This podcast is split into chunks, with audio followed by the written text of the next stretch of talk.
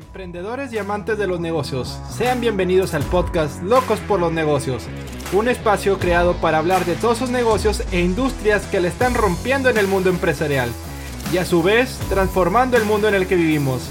Mi nombre es Humberto Tapia y al igual que tú, soy un emprendedor y un loco por los negocios.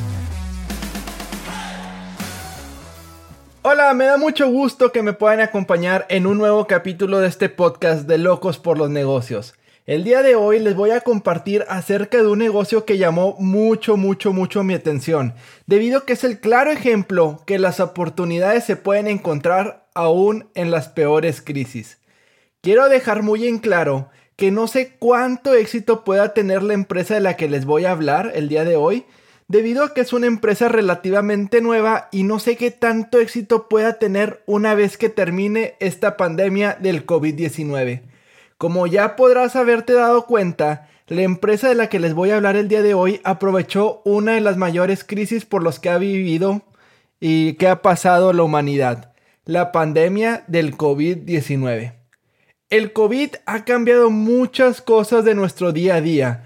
Por ejemplo, ha cambiado la manera en que trabajamos, en que convivimos, estudiamos, compramos, entre otras muchas otras cosas. Igualmente, el COVID ha impactado de manera negativa muchas industrias, por ejemplo, la industria del retail, pero, sin embargo, en este capítulo nos centraremos en la industria que para mi gusto es la más afectada por esta pandemia, la industria del turismo. Después de que se confirmó la existencia del virus del COVID-19, muchos países han decidido cerrar sus fronteras o limitar la movilidad de sus ciudadanos y visitantes, por lo que automáticamente muchas aerolíneas empezaron a cancelar sus rutas de vuelo, afectando directamente e indirectamente a turistas y hoteles. Se estima que solamente en México, país donde el turismo es una industria muy importante debido a sus atracciones geográficas, ha sufrido los siguientes impactos. 53% menos del turismo internacional a comparación del año 2019. La ocupación promedio de los cuartos de hotel del primer semestre del 2020 rondó en aproximadamente el 28%, cuanto en años pasados había sido en promedio del 51%, es casi decir un 50% menos de lo de lo que normalmente estábamos acostumbrados. El consumo turístico se redujo en 54% en ese primer semestre del 2020. ¿A qué me refiero con el consumo turístico? Pues son los gastos en los hoteles, en, las, en los tours que se ofrecen en estos destinos turísticos, eh, los restaurantes que se encuentran en estos destinos turísticos, entre muchas otras cosas. Después de escuchar estos datos, probablemente pensarás que emprender cualquier idea de negocio en esta industria del turismo en estos tiempos del COVID es una locura. Sin embargo, hay que recordar las palabras que dijo Mark Cuban. Crear oportunidades significa poner atención donde otros no lo hacen. Con ese pensamiento en mente es que nace la empresa Resort Past los cuales se dieron cuenta que los hoteles tipo resort son uno de los negocios más castigados en la industria del turismo, ya que a diferencia de otros hoteles que reciben clientes que van de trabajo o que solo ocupan un lugar donde dormir para después seguir su camino, los hoteles estilo resort dependen casi un 100% de todos aquellos turistas que buscan un hotel para vacacionar y descansar. A diferencia de un hotel tradicional, donde básicamente solo se componen de un lobby, cuartos para descansar y en algunos casos una pequeña alberca, los hoteles tipo resort son una historia completamente diferente, ya que cuentan con múltiples albercas, múltiples restaurantes y otras tantas facilidades para que los turistas disfruten al máximo de sus vacaciones. No cabe duda que los hoteles tipo resort le están pasando muy pero muy mal, ya que son muchos los costos fijos que tienen que cumplir debido a sus grandes instalaciones. Y el año pasado y lo que va de este no han tenido los ingresos que normalmente solían tener en el pasado. Al ver este problema, la empresa Resort Pass decidió poner manos a la obra con una idea llamada Daycations, un término inventado por las personas de Resort Pass que significan vacaciones de un día. Resort Pass sabe que el número de turistas no volverá a ser el mismo por lo menos por un año más, por lo que se asoció con un gran número de hoteles tipo resort para ofrecer pases de un día a sus instalaciones. Pero probablemente te estarás preguntando, ¿cómo exactamente funciona toda esta mecánica?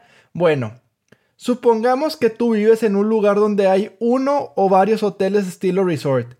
Entonces entras a la página de internet de resortpass.com y adquieres un día al hotel de tu preferencia.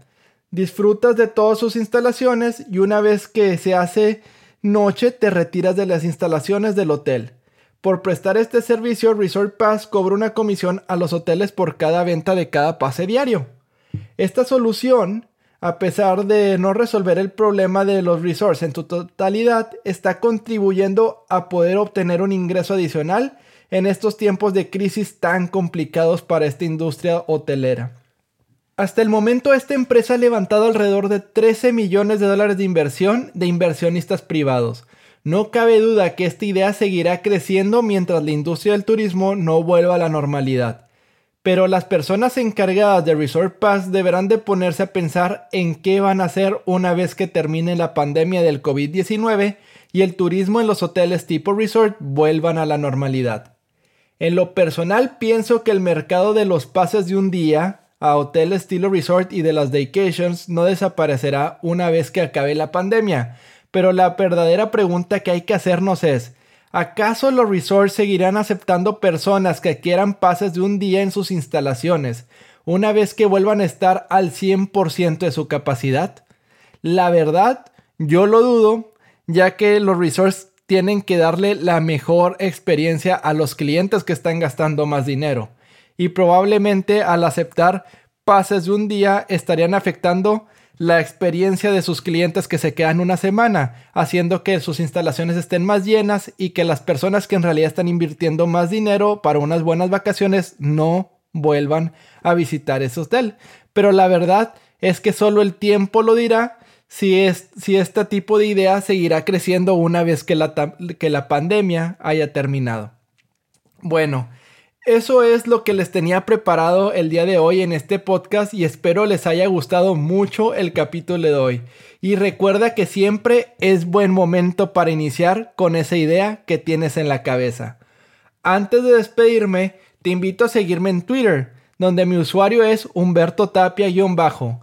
En esta red social te comparto lo más relevante que vivo día a día con mi emprendimiento, sean logros, fracasos o aprendizajes. También te comparto hilos donde escribo extraordinarias historias de negocio para que aprendas constantemente cosas nuevas relacionadas al mundo de los negocios y el emprendimiento. Así que si quieres seguir aprendiendo cosas nuevas, no olvides seguirme en Twitter donde te repito mi usuario es Humberto Tapia-bajo. Ahora sí, me despido, muchas gracias y nos vemos en el próximo capítulo de este su podcast Locos por los Negocios. Hasta luego.